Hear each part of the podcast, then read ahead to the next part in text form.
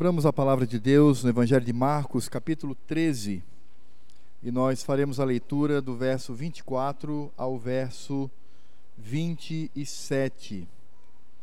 Marcos 13, e nós faremos a leitura do verso 24 ao verso 27. E nós falaremos hoje sobre a segunda vinda de Cristo. Evangelho de Marcos 13, do verso 24 ao verso 27. Eu vou pedir para que as minhas crianças prestem bem atenção, porque hoje nós teremos muitas informações. Peço para que você anote aí para depois do culto a gente conversar sobre o sermão. Peça também a ajuda do papai, se necessário for. Marcos 13, de 24 a 27, diz assim a palavra de Deus: Mas naqueles dias, após a referida tribulação, o sol escurecerá, a lua não dará a sua claridade, as estrelas cairão do firmamento, e os poderes dos céus serão abalados. Então verão o Filho do Homem vir nas nuvens com grande poder e glória. E ele enviará anjos e reunirá os seus escolhidos dos quatro ventos da extremidade da terra até a extremidade do céu. Oremos mais uma vez. Senhor, muito obrigado por aquilo que já fizemos até aqui, respondendo a Deus, a tua voz, respondendo a tua convocação. Agora pedimos para que o Senhor fale ao nosso coração, que desde o mais idoso até as nossas queridas crianças, tenhamos, ó Deus, compreensão da vinda de Cristo, ó Deus, e que isso de fato esteja no nosso coração e na nossa mente. É o que nós te pedimos, no nome daquele que virá para nos levar. Amém. Nós estamos agora, talvez, no ponto áureo ou no ponto máximo daquilo que nós entendemos como o sermão profético de Jesus. O Senhor Jesus ele já nos trouxe várias informações porque ele estava respondendo a uma pergunta que os discípulos fizeram. Lá no verso 3 do capítulo 13 diz: No Monte das Oliveiras, de frente do templo, achava-se Jesus assentado quando Pedro, Tiago, João e André lhe perguntaram em particular: Dize-nos quando sucederão essas coisas e que sinal haverá quando todas elas estiverem para cumprir-se? Então, os discípulos, eles fizeram essa pergunta diante de uma afirmação do Senhor com relação ao templo. E aí então, eles perguntam para Jesus sobre como e quando é de fato o que Jesus está respondendo. E Jesus então ele vai responder a duas questões aqui. Ele vai responder sobre a destruição do templo, que aconteceu 30, 35 anos depois desta palavra profética de Jesus, mas Jesus também ele vai falar da sua segunda vinda. E nós percebemos, não só no Evangelho de Marcos, mas também nos demais evangelhos, que o Senhor Jesus ele nos dá uma sequência. Ele vai falar de todos os fatos, por assim dizer, que irão acontecer. Então, o que nós temos aqui, na verdade, é um resumo mas são os fatos que ocorrerão com relação à sua segunda vinda. O que nós temos dos apóstolos, como Paulo, Pedro, João, lá em Apocalipse, é um detalhamento dos pontos que o Senhor Jesus trouxe aqui. Então, o que nós podemos perceber claramente é que nessa palavra do Senhor Jesus, ele nos fala que a segunda vinda, ela será visível e universal. Ou seja, as Escrituras nos mostram que Jesus não virá secretamente, não há nenhuma menção disso em qualquer lugar das Escrituras. Aquilo que alguns entendem por arrebatamento ou ah, sequestro secreto de Jesus. Não há. O que existe, na verdade, é a vinda do Senhor, e essa vinda, ela será diante de todos os olhos do planeta Terra. Todos verão a vinda do Senhor E essa vinda do Senhor, ela vai encerrar o tempo presente, ou seja, ela vai encerrar os últimos dias que nós vivemos a partir da morte, ressurreição, o Senhor Jesus sendo levado aos céus, a descida em Pentecostes e a queda de Jerusalém. Esses eventos, eles são marcos para marcos que eu digo, eles marcam nesse sentido que eu quero dizer, marcam esse período que é o período chamado de últimos dias, o tempo final. E esse tempo final, ele vai se encerrar com a vinda gloriosa de Cristo. E após a vinda de Cristo, este período vai se encerrar e se iniciará um outro que será eterno um que vai durar por toda a eternidade, quando nós estaremos para sempre com o Senhor. É por isso que as Escrituras mostram que o que virá após a segunda vinda de Cristo é aquilo que nós chamamos de novo céu e nova terra. Então, ah, será a inauguração da eternidade do povo dos eleitos de Deus, juntamente com Cristo, convivendo por toda a eternidade naquilo que nós chamamos de céu ou paraíso ou novo céu e nova terra. Então é por isso que quando nós olhamos para a estrutura do que Jesus está trazendo aqui, nós vamos perceber que não há aqui nenhum período, um milênio ou dois mil anos que venha a acontecer depois da vinda de Jesus. Não há, não há não há nenhuma insinuação, não há nenhuma afirmação do Senhor Jesus, e eu quero crer que, se de fato houvesse a possibilidade de um milênio depois da vinda de Cristo, seria um evento muito importante, forte, profundo, e certamente o Senhor Jesus teria dito aqui, mas ele não diz. Então, de fato, nós vamos perceber que não há ah, ah, nas Escrituras nós não vemos a afirmação de que o Senhor Jesus virá e irá inaugurar um período intermediário entre os últimos dias e a eternidade, que seria um período de mil anos, onde ele reinaria presencialmente em Jerusalém, junto com os eleitos de Deus. Até porque, se nós olharmos para o milênio como uma realidade literal, depois da vinda de Cristo, nós vamos descobrir algo que é, é estranho. É que, mesmo com a vinda de Jesus, mesmo com todos os acontecimentos, o pecado ainda iria persistir nas pessoas. Porque aqueles que defendem um milênio literal dizem que no final dele o diabo vai sair, vai tentar as nações e vai fazê-las pecar contra o povo de Deus e contra o próprio Cristo.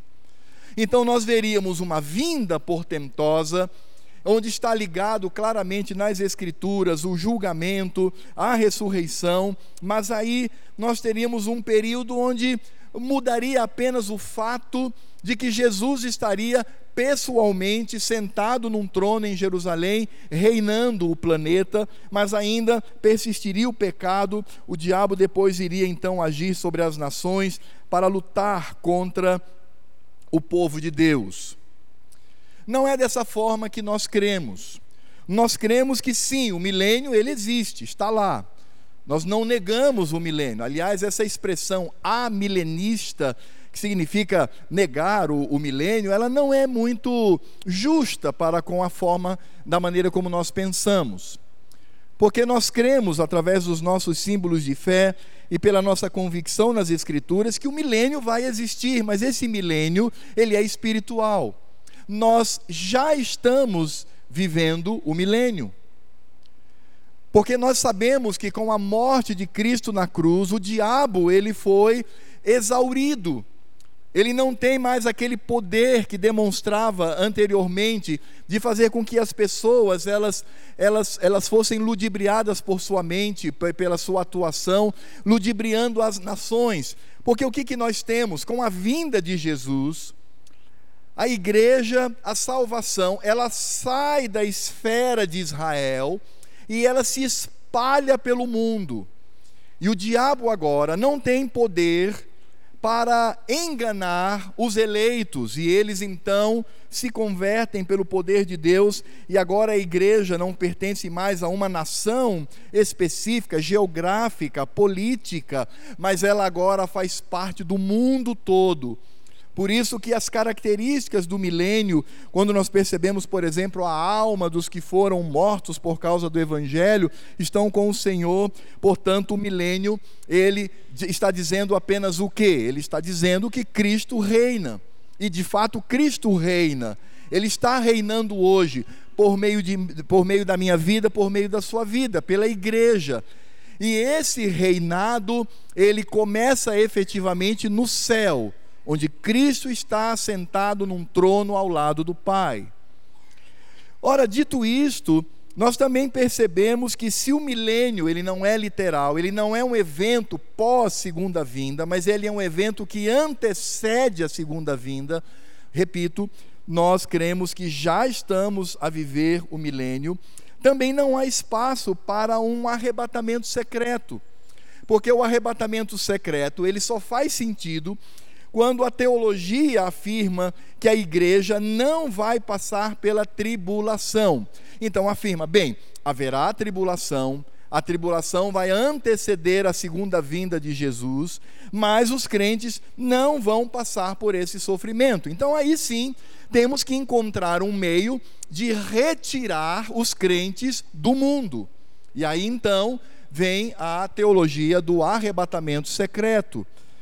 Só que nesse sentido, nós dividiríamos a segunda vinda de Cristo em três eventos: o evento do arrebatamento, o evento da vinda nas nuvens com poder e glória, e a própria presença do Senhor quando fará descer fogo do céu para queimar aqueles que se levantam contra a igreja, contra o Israel de Deus. Portanto, fica algo um tanto confuso. Na verdade, o que nós encontramos aqui na sequência do Senhor Jesus, naquele que ele, na, naquilo que ele fala, está muito claro. Ele vai falar primeiro do princípio das dores. O princípio das dores, como nós já vimos, começa com a queda de Jerusalém. Então são os terremotos, maremotos, fome, pestes, doenças, filhos contra pais, pais contra filhos, e o evangelho sofrendo perseguição sempre, sempre os crentes em algum lugar do mundo são perseguidos. A isto o Senhor chama de o princípio das dores. Depois desses princípios das dores, haverá uma grande tribulação, quando o diabo ele terá muito mais poder do que tem hoje e ele se levantará, e aí sim ele vai então arrebanhar várias nações para que essas nações elas venham contra a igreja do Senhor, e aí então é aquilo que o Senhor Jesus chama de grande tribulação, um momento de sofrimento tal que o Senhor Deus, inclusive por causa dos eleitos, vai abreviar esses dias. E aí o que nós encontramos, e nós não encontramos em nenhuma narrativa das Escrituras falando que a igreja vai ser retirada secretamente da tribulação. Não diz.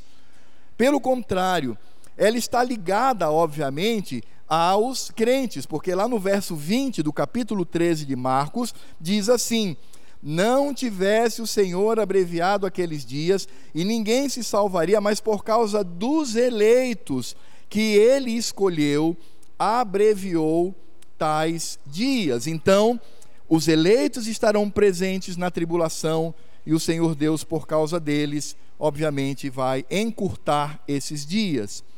E aí nós percebemos que a, o início da, da segunda vinda de Jesus, no verso 24, diz assim: Mas naqueles dias após a referida tribulação. Então a sequência é essa: cai Jerusalém, cai o templo, o templo é raspado. Temos agora os sinais dos tempos: terremotos, maremotos, fomes, pestes, família, é, pai contra filho, filho contra pai, perseguição dos crentes. Temos então esse período e todos esses acontecimentos, eles estão dizendo: Cristo voltará. É só isso. Quando você ouve a notícia de um terremoto imenso, ouve a notícia de um tsunami, ouve a notícia de, de que alguém entra numa escola e mata crianças, depois se mata. Quando você ouve essas questões, essas questões estão dizendo: Cristo voltará. Não se esqueça disso. Cristo voltará. Até que haja esses sinais dos tempos ocorrerão, até que se a, a, seja apresentado o iníquo, é, o anticristo, que vai dominar o mundo. E ele vai então perseguir ferozmente toda a igreja de Cristo. Apenas parte da igreja de Cristo é perseguida hoje, apenas parte dela. Nós não somos perseguidos aqui no Brasil, pelo menos não no sentido físico, no sentido emocional. Mas existirá um momento em que aqui em Boa Vista, Roraima, o evangelho será perseguido e aqueles que permanecerem firmes no evangelho serão mortos brutalmente, porque será uma perseguição sem precedentes. Aí então virá o fim, aí então o Senhor virá.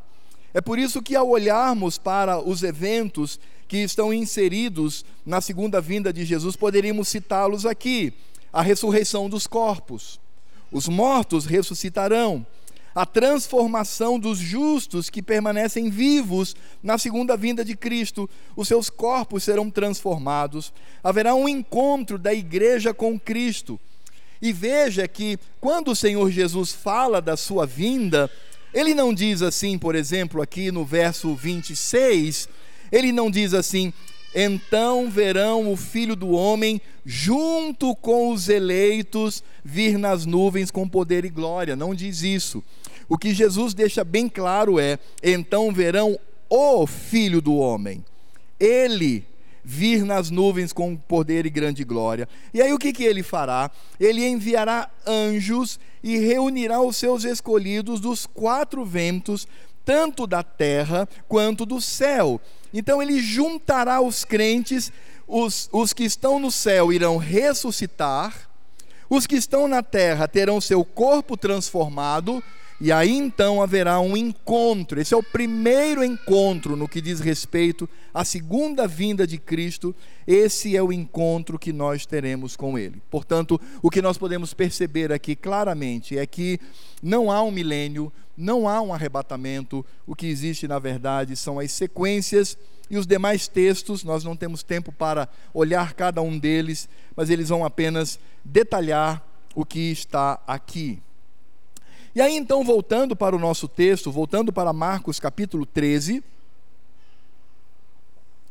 nós vamos perceber aqui a revelação de Jesus com relação à sua vinda. Então, quais são os eventos descritos em Marcos capítulo 13, do verso 24 ao verso 27? O primeiro evento que Jesus nos traz aqui é o que nós poderíamos chamar de catástrofes na criação está aqui no verso 24 e verso 25, quando ele diz assim: Mas naqueles dias, após a referida tribulação, agora olha só o que o Senhor Jesus fala: o sol escurecerá, a lua não dará a sua claridade, as estrelas cairão do firmamento, e os poderes dos céus serão abalados.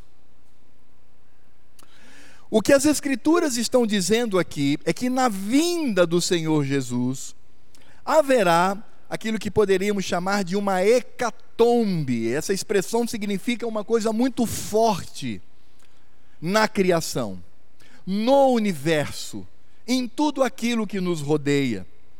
E é claro que essa expressão do Senhor Jesus, ela precisa ser vista pela perspectiva de que o Senhor Deus é o criador de todas as coisas.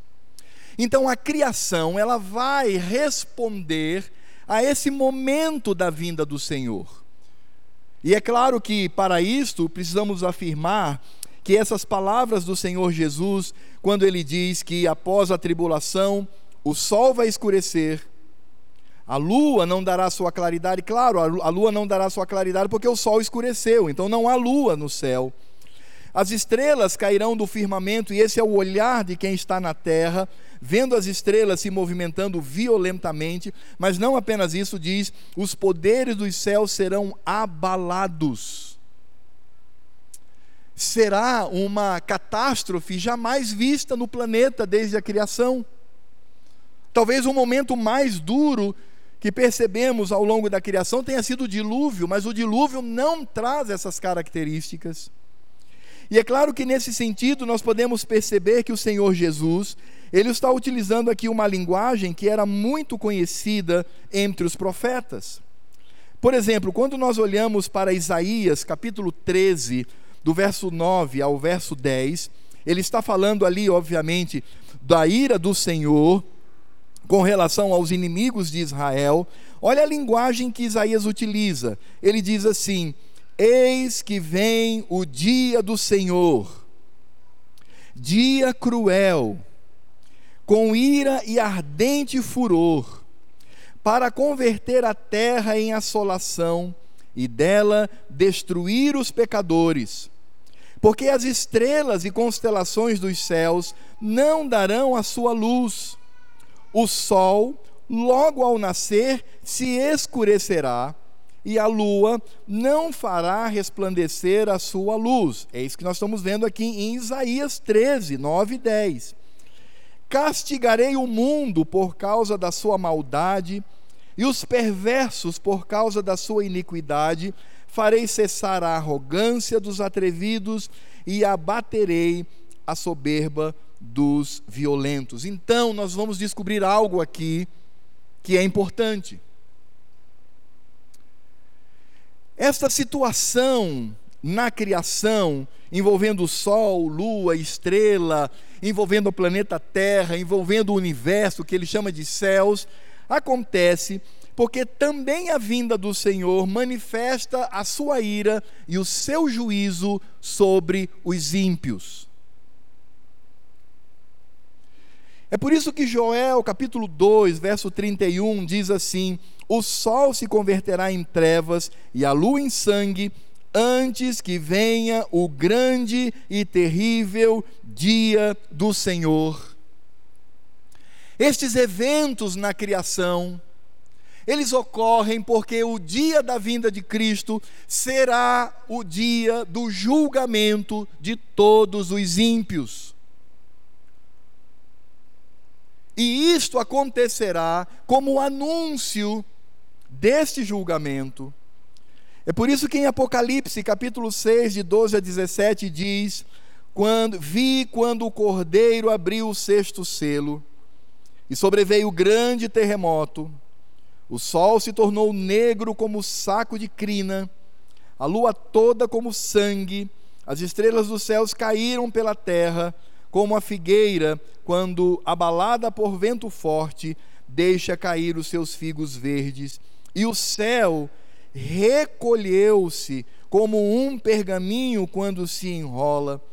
Então todos os montes e ilhas foram movidos do seu lugar, os reis da terra, os grandes, os comandantes, os ricos, os poderosos, e todo escravo e todo livre se esconderam nas cavernas e nos penhascos dos montes e disseram aos montes e aos rochedos: Caí sobre nós e escondei-nos da face daquele que se assenta no trono e da ira do cordeiro, porque chegou o grande dia da ira deles e quem é que pode suster-se?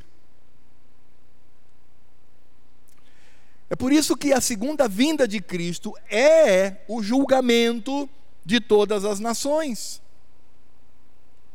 Não é um momento intermediário para depois vir um milênio, depois de mil anos vir o julgamento. Não.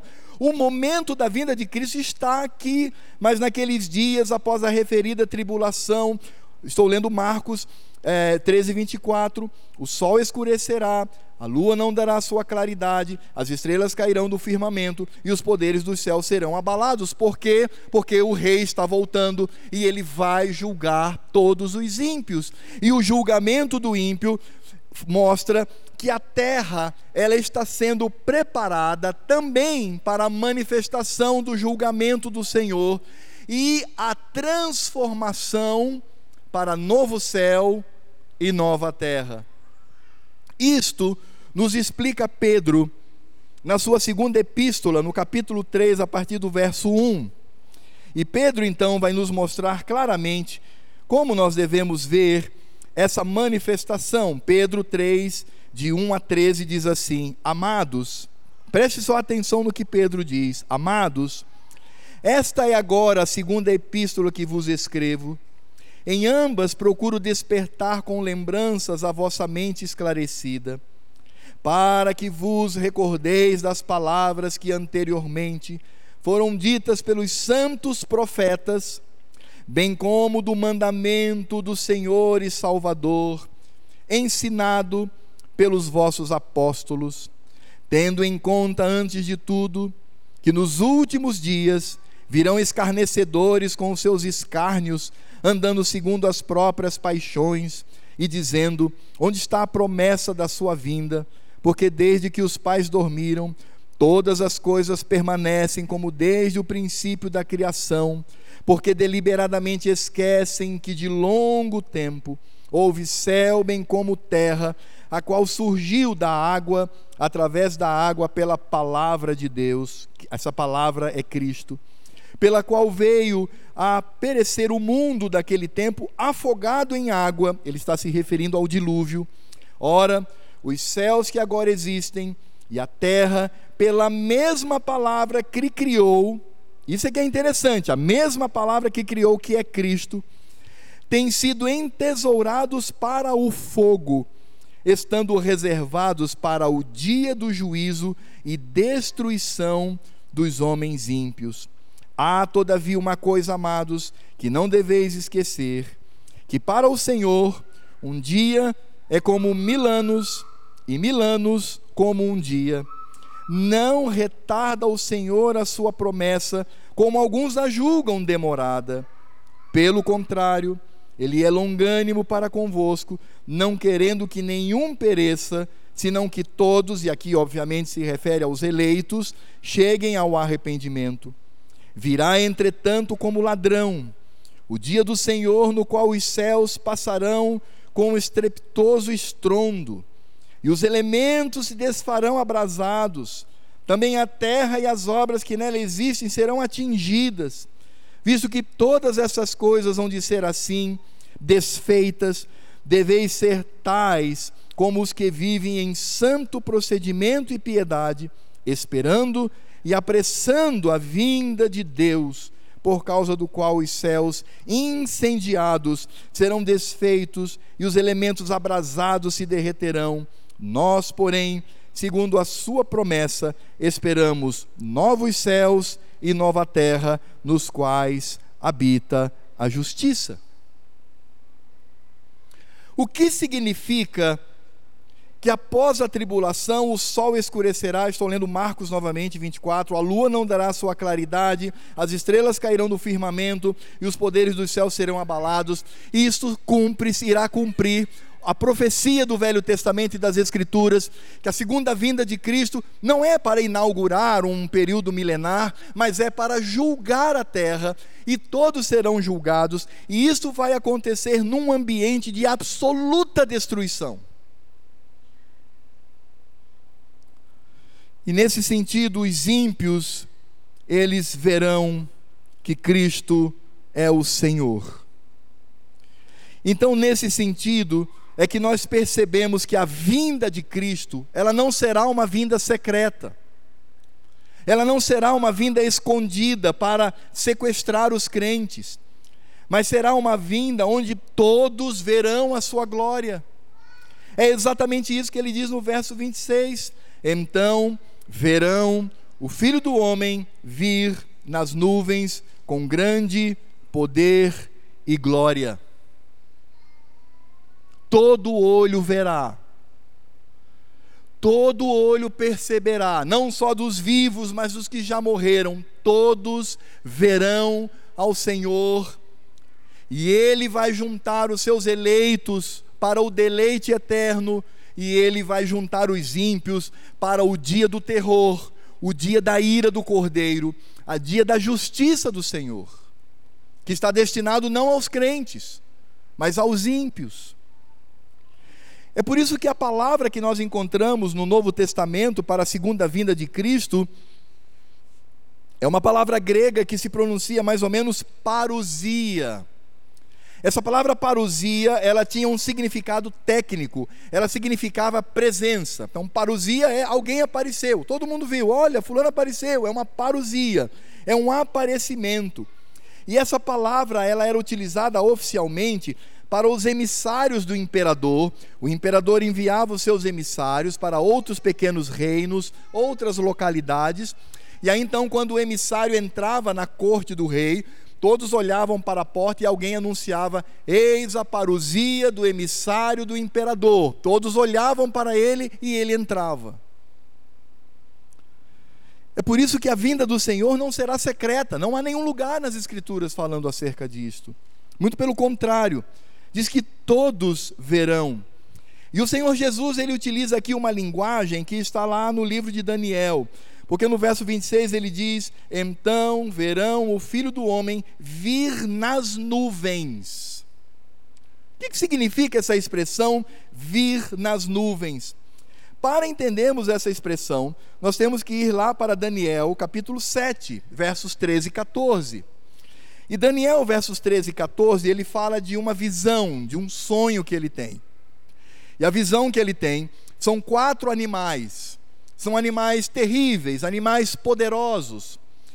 E não detalhando aqui o sonho de Daniel, depois você pode em casa ler todo o capítulo, a partir do verso 1 até o verso 14.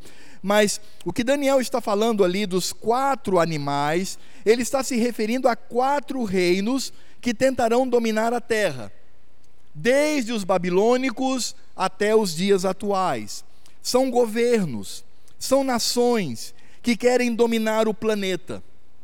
E aí Daniel nos diz que essa tentativa de domínio das nações será absolutamente destruída pela vinda do filho do homem. Agora veja a linguagem de Daniel, capítulo 7, versos 13 e 14. Daniel diz assim: Eu estava olhando nas minhas visões da noite, e eis que vinha com as nuvens do céu um como o filho do homem. E dirigiu-se ao ancião de dias. Ancião de dias aqui é uma linguagem de Daniel para Deus Pai, o Pai Todo-Poderoso. E o fizeram chegar até ele. Foi-lhe dado a quem? Ao filho do homem, nas nuvens. Foi-lhe dado domínio e glória e o reino para que os povos, nações e homens de todas as línguas o servissem o seu domínio é domínio eterno e não passará, que não passará, e o seu reino jamais será destruído. É interessante pensar que o Senhor Jesus, ele utiliza Daniel duas vezes no seu sermão profético.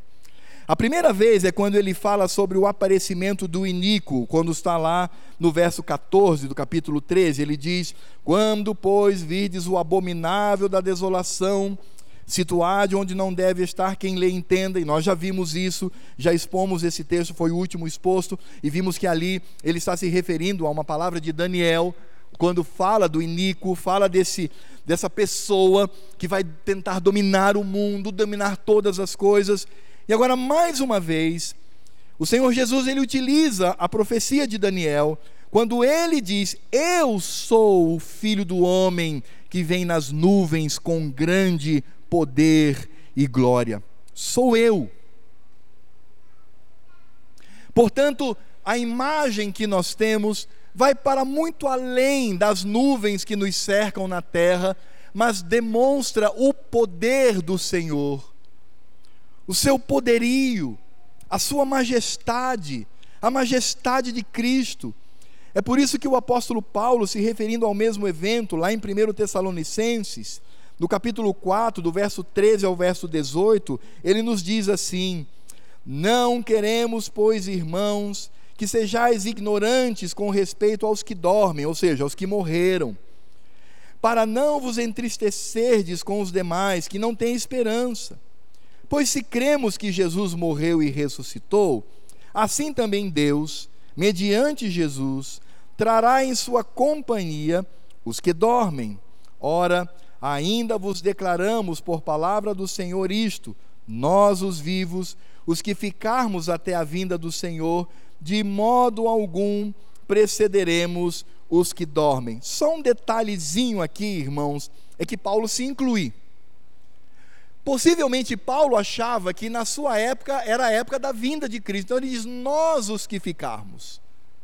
É impressionante isso. É algo que por vezes escapa da nossa compreensão, mas Paulo diz: Eu estarei aqui junto com vocês.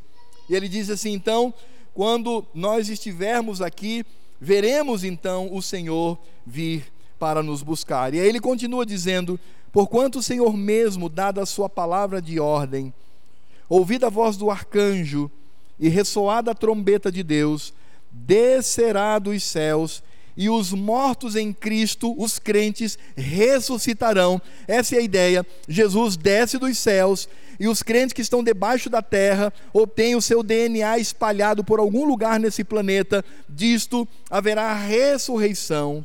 Então eles ressuscitarão primeiro. E aí Paulo completa dizendo: Depois nós, os vivos, os que ficarmos, seremos arrebatados juntamente com Ele entre as nuvens. É um encontro com o Senhor nos ares.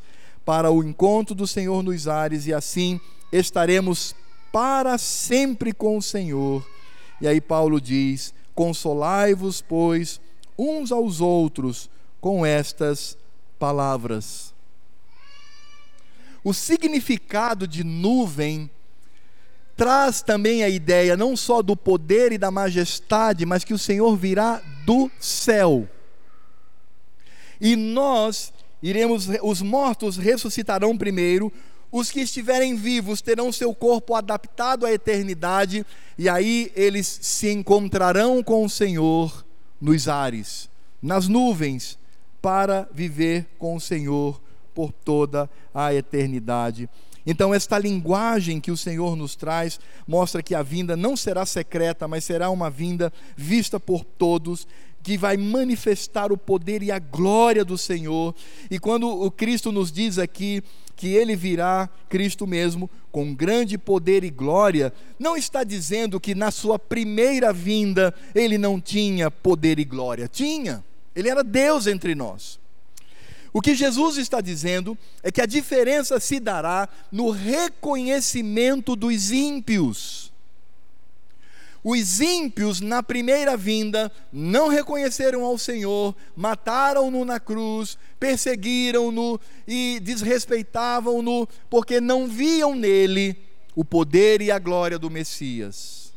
O que Cristo está dizendo é: Diferentemente da minha primeira vinda, quando eu vim humilde, nasci numa manjedoura, andei por essa terra, fui perseguido, fui morto, fui caluniado. Diferentemente disto, na minha segunda vinda, eu virei manifestando todo o meu poder e todo ímpio, com choro, com pavor, com medo, tentando se esconder da ira do cordeiro, vai se prostrar diante do Senhor, devido ao seu poder e glória. Agora manifesta aos ímpios que reconhecerão, obrigados pela manifestação poderosa de Cristo, que Ele é o Senhor. É exatamente isso que nós encontramos na segunda vinda de Cristo. Ele será reconhecido pelos ímpios. Então, até agora eu tenho falado, seguindo as palavras do Senhor Jesus, a vinda dele, muito mais pela perspectiva dos ímpios, que se esconderão, entrarão nas cavernas, eles dirão: monte, caiam sobre nós. Eles tentarão morrer, terão dar, tentarão dar tiro na cabeça, se esfaquear, fazer tudo que podem para é, destruir a sua vida. Não conseguirão, porque verão a ira do cordeiro. Por isso, para aquele que não é crente, será o pior dia da sua vida. Não só para os que estiverem aqui, mas para aqueles que morreram, mas serão levantados dos mortos para serem castigados, para absorverem toda a cólera, toda a ira, todo o ódio de Cristo. Mas estes são os ímpios. Porque para mim e para você é diferente. Se este dia é o dia do grande terror dos ímpios, que hoje nos perseguem, de qualquer forma, como Pedro disse lá na sua epístola, eles dizem assim: ah, está demorando muito, não está não? Você acha mesmo que Jesus vai voltar? Você acredita nesse conto da carochinha? Você acredita nesse mito? E as pessoas então do mundo é, olham para nós e querem nos tratar como pessoas tolas, pessoas bobas. E quanto mais o crente ele tem uma vida com Cristo, uma vida com Deus, mais ele é, é, é, é perseguido com palavras. Eu me refiro ao contexto do nosso Brasil, da, da nossa nação. Muito mais ele é perseguido por causa da sua vida com Deus. É por isso que esse dia, que será o dia do terror deles, que hoje negam a Cristo, que não se colocam sob os seus pés, que não atendem a santa convocação como nós atendemos hoje para vir aqui e adorar ao Cordeiro. Para eles é terror, mas para nós será o dia mais glorioso da história. Porque com a mesma força da ira, do ódio de Cristo sobre os ímpios, o que nós teremos dele é carinho, amor, sorriso e abraço. É por isso que ele diz aqui, no verso 27, ele mesmo comandará os anjos, chamará os anjos e vai dizer: Eu quero que você ajunte dos quatro ventos da extremidade da terra até a extremidade dos céus, eu quero todos os meus eleitos comigo. E se Cristo vai abrir as portas do tribunal, onde todos os que ali serão julgados por suas obras, certamente irão para o inferno. Neste momento, para nós, os crentes, Cristo abrirá as portas da, da mansão celestial e dirá: Meus filhos, meus amados, meus queridos, acabou. Agora vocês viverão eternamente comigo. E talvez você faça a seguinte pergunta: Mas, pastor, isso de certa forma já não acontece porque quando o crente morre, ele vai para a presença do Senhor. É verdade. No momento em que você fechar os seus olhos para a morte, e não é por sua causa, mas por causa da obra do Cordeiro, você estará na presença de Cristo. Mas há uma diferença crucial, amados. Aqui há uma diferença profunda. É que quando os crentes morrem, parte dele se encontra com Cristo, que é o Espírito, mas parte dele, que é o corpo físico, permanece dormindo aqui, permanece nessa terra. É como se nós fôssemos rasgados ao meio e uma parte nossa vai já estar em habitação com o Cristo amado, com o Deus Todo-Poderoso, usufruindo da Sua presença, mas outra parte nossa vai permanecer nessa terra, vai permanecer aqui com a segunda vinda de Jesus, isso não acontecerá mais, porque na segunda vinda de Jesus, os mortos ressuscitarão, nós teremos o corpo glorificado e aí moraremos com Cristo por toda a eternidade, com um corpo físico, com a nossa alma, com o nosso coração, com a nossa mente. Estaremos completos, não estaremos rasgados ao meio, como os que estão na presença do Senhor hoje se encontram, tendo seus corpos aqui nessa terra, ou parte dele, ou fragmentos dele. Não, estaremos com o Senhor, com o nosso corpo, com a nossa alma, com o nosso coração, com a nossa mente completos e um corpo glorificado. Por isso o dia é glorioso. Nós estaremos em corpo, nos veremos, nos tocaremos Lembraremos de tudo, porque ninguém vai perder a memória, não há uma amnésia eterna. Pelo contrário, lembraremos de toda a obra redentora de Cristo sobre nós. lembraremos do que ele fez por cada um.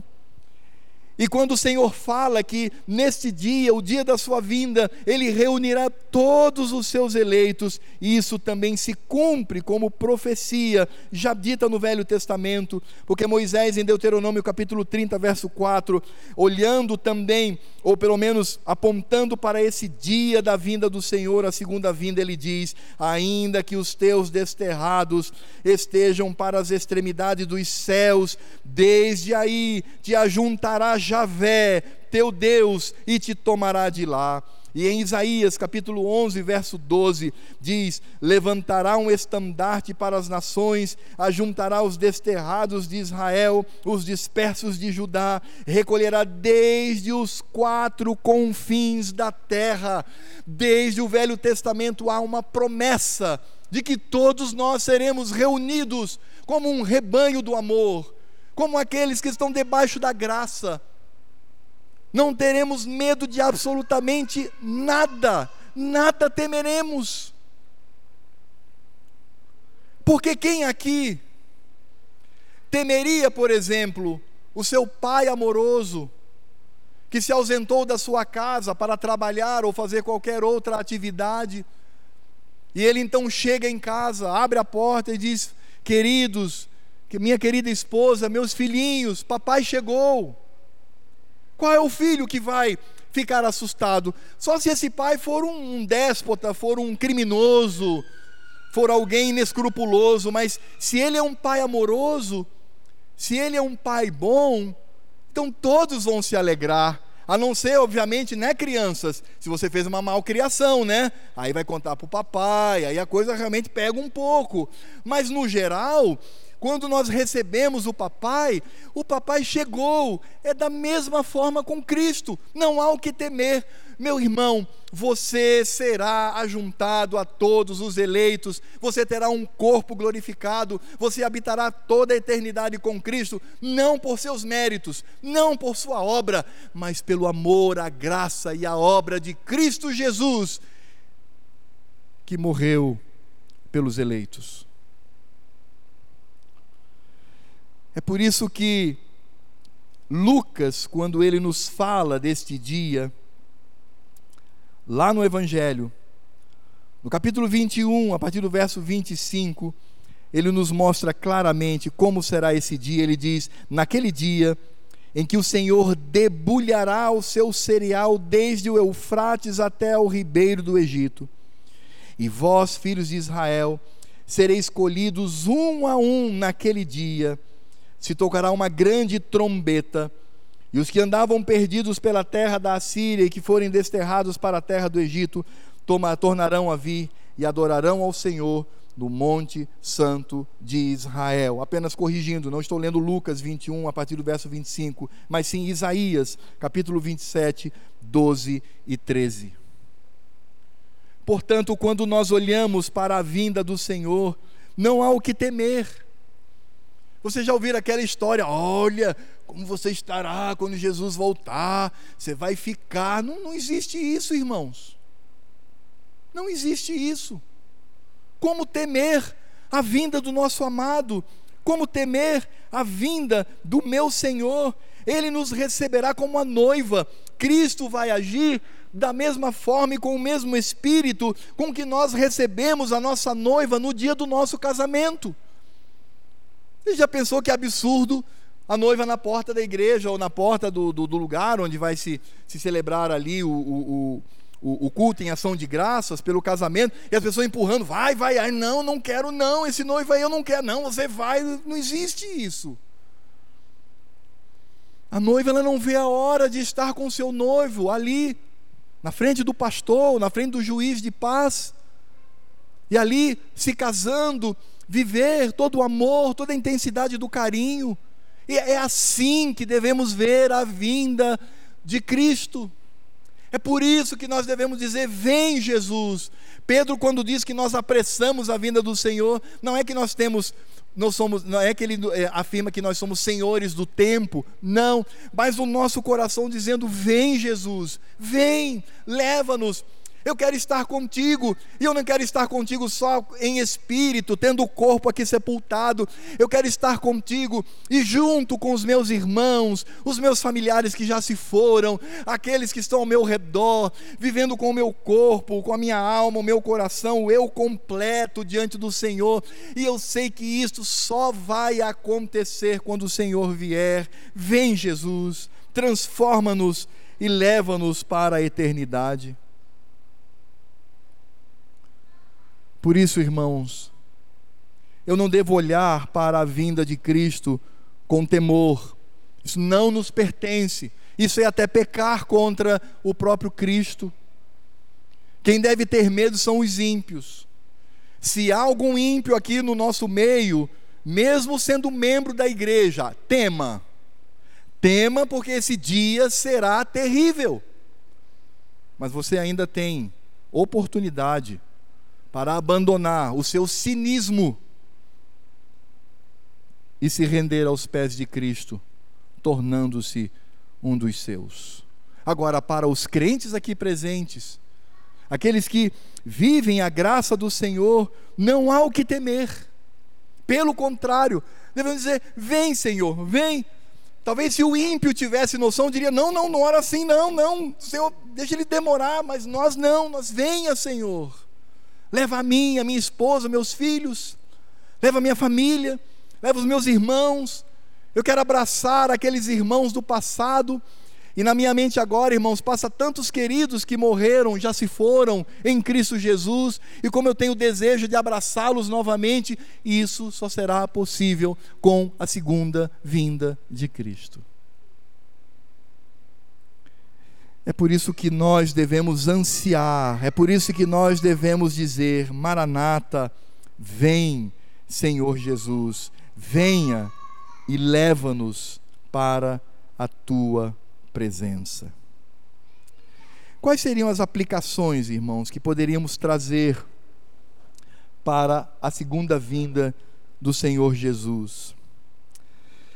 A primeira aplicação que eu quero trazer para você nessa noite é que a segunda vinda de Cristo é o evento mais importante daquilo que ainda está por se cumprir pelas Escrituras. Não há evento no mundo, no universo, não há nada nesse planeta que se compare ou que se comparará com a vinda do Redentor. O maior evento que esse planeta aguarda não é outra coisa senão a vinda de Cristo, vindo nas nuvens com poder e glória, para julgar aos ímpios e reunir os seus filhos, os seus amados, para reinar com Ele por toda a eternidade. Por isso, irmãos, pense nisto. Às vezes, o que nos leva a termos uma vida muito voltada para as coisas deste mundo, coisas que são lícitas, coisas que podem até glorificar ao Senhor, mas às vezes nós estamos tão arraigados às coisas deste mundo, estamos tão arraigados ao que Ele nos oferece, como emprego, dinheiro, fama, conhecimento, seja o que for, e nos esquecemos de que devemos olhar para o céu, devemos olhar para as nuvens e, e perguntar: será que o Senhor virá na minha geração? Será que eu vou ter essa alegria de pensar que brevemente o Senhor estará voltando para nos levar? Quando virá o noivo? Quando virá o meu Senhor? Quando virá o meu redentor? Quando eu poderei abraçá-lo com um corpo glorificado dado por Ele? Quando eu poderei abraçar ao Senhor, beijá-lo e estar com Ele por toda a eternidade? Esse é o evento mais importante, irmãos. É claro que nós temos os nossos afazeres nessa terra, e esses afazeres glorificam ao Senhor, mas nós precisamos, amados, precisamos reviver a lembrança da segunda vinda de Cristo. Precisamos ser adventistas, não do sétimo dia, né? Porque não isso, mas adventista porque espera o advento de Jesus. Se fôssemos falar, seríamos adventistas do primeiro dia, talvez mas devemos lembrar do advento. Pais, Ensinem os seus filhos sobre a segunda vinda de Cristo. Homens, pastores dos lares, no momento em que você reunir a sua família para cultuar ao Senhor, fale da vinda de Cristo. Fale disto. Porque essa deve ser a nossa responsabilidade, é o evento mais importante para nós. Aliás, a vinda de Cristo vai revelar o que ele dissera, o que ele disse na parábola do trigo e do joio. Porque quando o Senhor Jesus conta a parábola do trigo e do joio, diz que no meio da igreja nascerá o trigo e o joio, são bem parecidinhos. E aí então os ceifeiros dizem assim: vamos lá arrancar. E o dono diz: não, não, não faça isso. Está cedo ainda. No momento certo, no momento da colheita, nós faremos isto. Colocaremos então todos em feixes. O trigo colocaremos no nosso celeiro, mas o joio nós lançaremos na fornalha. É por isso que lá no céu a gente vai ter muita surpresa, irmãos. Muitas surpresas. A gente, quando estiver lá, vai olhar para aquela pessoa: Ué, você aqui? Não, tem alguma coisa errada. Você está aqui. Tô, meu irmão. Mas como? Pois é, finalzinho da minha vida, eu me arrependi. Três segundos antes da morte, eu me arrependi e o Senhor me alcançou. Mas também lá no céu a gente vai falar: rapaz, cadê o pastor? Pastor, cadê o pastor? Cadê o presbítero? Cadê os presbíteros da minha igreja? Cadê? Ah, tem um ali, tem outro ali. Cadê aquele outro? Diácono, cadê o diácono? Cadê o presidente da mocidade? Cadê? Neste dia será revelado aqueles que de fato pertencem ao Senhor. Meu desejo, viu, conselho, é que todos nós estejamos lá abraçados com os diáconos e todos os irmãos aqui presentes. Esse é de fato o meu desejo. Mas precisamos lembrar que esse dia será o dia mais importante de toda a nossa história. Devemos também, irmãos, lembrar que lá na nossa memória, ela não será apagada, mas nós lembraremos da redenção do Senhor, e isso não nos trará tristeza, porque algumas pessoas dizem assim: ah, pastor, mas se eu lembrar dos meus pecados, eu vou ficar tão triste. Não, não vai, porque você agora estará debaixo da redenção do Senhor, vivendo com Ele, vivendo com todos os eleitos, não há espaço para tristeza. Como eu sempre tenho dito, irmãos, e isso é muito significativo para mim. Quando eu e você, quando nós estivermos lá com o Senhor, com o nosso corpo, nós vamos olhar para o nosso corpo e perceber que ele está perfeito, não há nenhuma marca, não há nenhuma cicatriz, mas nós vamos nos lembrar que o nosso corpo não tem nenhuma cicatriz, porque olharemos para o corpo do nosso redentor sentado num alto e sublime trono, e ao olharmos para as suas mãos, ao olharmos para os seus pés, ao olharmos para a sua cabeça, ao olharmos para o seu lado, nós veremos as marcas da cruz. E nós vamos nos lembrar disso por toda a eternidade. Por isso, tempo será curto para adorá-lo, beijá-lo, honrá-lo e estar na sua presença. É por isso que quando nós olhamos para a segunda vinda de Jesus, nós vamos perceber duas reações. Agora sim, Lucas 21, de 25 a 28, diz assim: Lucas narrando: Haverá sinais no sol, na lua, nas estrelas, sobre a terra angústia entre as nações e perplexidade por causa do bramido do mar e das ondas. Interessante que Lucas inclui aqui o mar, com terremotos, tsunamis, etc. Ele diz: haverá homens que desmaiarão de terror e pela expectativa das coisas que sobrevirão ao mundo pois os poderes dos céus serão abalados, eles ficarão aterrorizados, os ímpios ficarão apavorados, fora de, fora de si. Ele diz: então se verá o filho do homem vindo numa nuvem com poder e glória, e aí ele encerra dizendo: ora ao começarem essas coisas a suceder, crente, você que é eleito, você que está aqui nessa noite e é do Senhor, Ele diz: exultai e erguei a vossa cabeça, porque a vossa redenção se aproxima.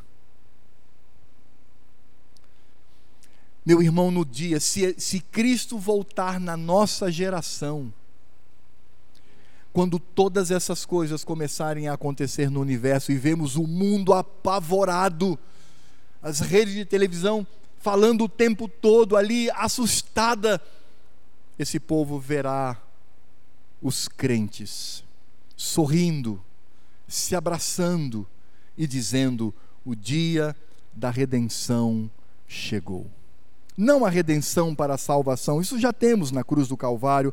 A palavra redenção aqui é estarmos eternamente na presença do Senhor.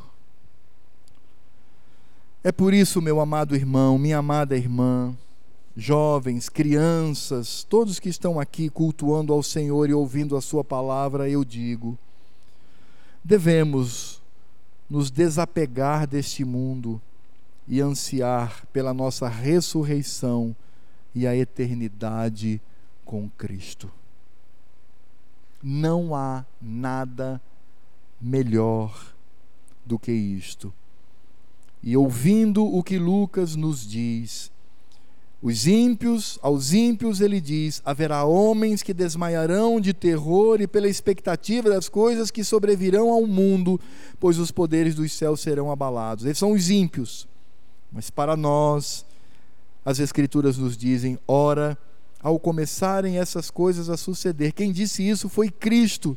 Cristo disse isso a nós, como diz essa noite pela Sua palavra: exultai e erguei a vossa cabeça, enquanto eles se escondem, se ergam e aguardem, porque a vossa redenção se aproxima. Qual foi a última vez que você orou sozinho, com a sua família, clamando para que Jesus venha para nos levar e levar os nossos? Num mundo onde não haverá mais doença, morte, separação, pecado, nada. Onde nós, como os nossos primeiros pais antes do pecado, tinham comunhão com Cristo no jardim, nós retornaremos a esse jardim em comunhão profunda com Cristo. Qual foi a última vez que você orou por isto? Talvez se eu perguntar para você qual foi a última vez que você orou pelo concurso público, por um, uma situação melhor no emprego, um salário maior, você vai lembrar, ô oh, pastor, orei hoje no almoço, né? Tá certo, não tá errado não. Faz parte da vida e nós fazemos isso para a glória do Senhor. Mas meu amado, separe um espaço no seu coração e diga sempre: sobretudo os pais, para que os seus filhos aprendam, diga Maranata, vem Jesus, e nos leva para esse tempo eterno.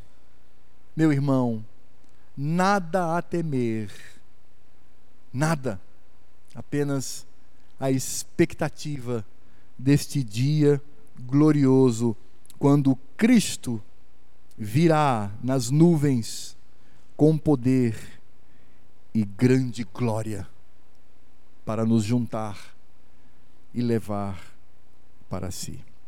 Curvemos a nossa cabeça e oremos ao Senhor. Ó Deus e Pai, nós te louvamos porque a nós é revelada esta verdade. Os ímpios não têm esperança. Os ímpios, eles procuram melhorar este mundo, seja por boas ações, seja pelo socialismo ou comunismo, seja pela política, seja pelo Estado, seja como for, o ímpio desesperadamente quer melhorar este mundo.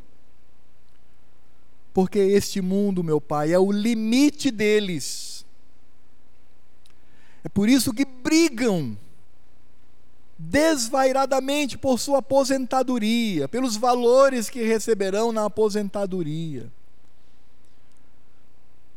Porque este mundo é o limite deles. Para nós não é assim, meu Senhor.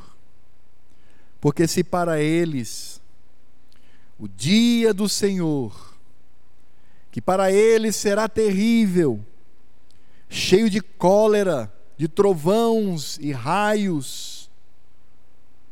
Quando o ódio do cordeiro transbordará a taça sobre eles, para nós será diferente. O que receberemos é o Senhor que se ausentou, e quando percebermos a sua vinda, diremos: O meu redentor está chegando, o meu noivo está vindo o meu Senhor surgirá com grande poder e glória nas nuvens para nos unir e nos levar para si.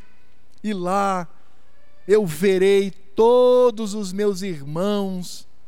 Que privilégio, meu Pai, será abraçar a Abraão, Isaac, Jacó, a Adão, a Abel, a Davi, a Isaías, ao profeta Jonas que bênção será abraçar os nossos irmãos Pedro, Tiago, João, Mateus, todos os apóstolos, todos aqueles citados nas Escrituras, todos aqueles de quem temos conhecimento pela história.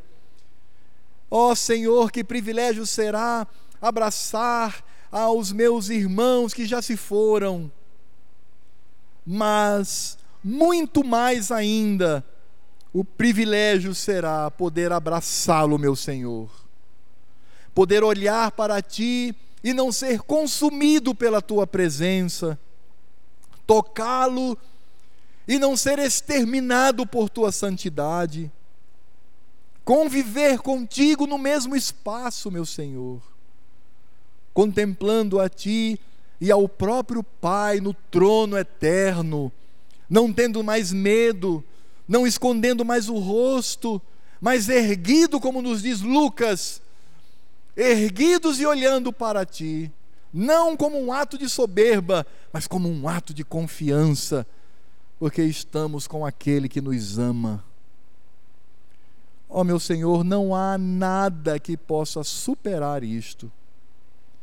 Que nós e os nossos filhos aprendam e vivam isto que as nossas crianças coloquem no coração que Cristo voltará para nos levar para vivermos toda a eternidade com Ele. Que saiamos daqui nesta noite alegres, exultantes e desejosos para que o Senhor venha na nossa geração, para que usufruamos todas estas bênçãos prometidas nas Sagradas Escrituras. E agora que a graça do Senhor Jesus, este que virá nos levar e nos transformará para vivermos uma vida eterna ao seu lado, que o amor de Deus Pai, que providenciou toda esta, todo este plano de salvação e redenção em seu Filho amado, e o Espírito Santo, que é o Espírito de Cristo e o Espírito do Pai, que está conosco aqui, nessa noite, nesse lugar, nesse espaço, exercendo toda a sua obra sobre nós. Sejam sobre este povo que aqui está reunido e sobre todo o povo de Deus que hoje se reuniu para viver um pouquinho do que será este dia do Senhor na presença de Cristo por toda a eternidade. Maranata, vem Jesus, leva-nos para si, para a tua glória. Amém.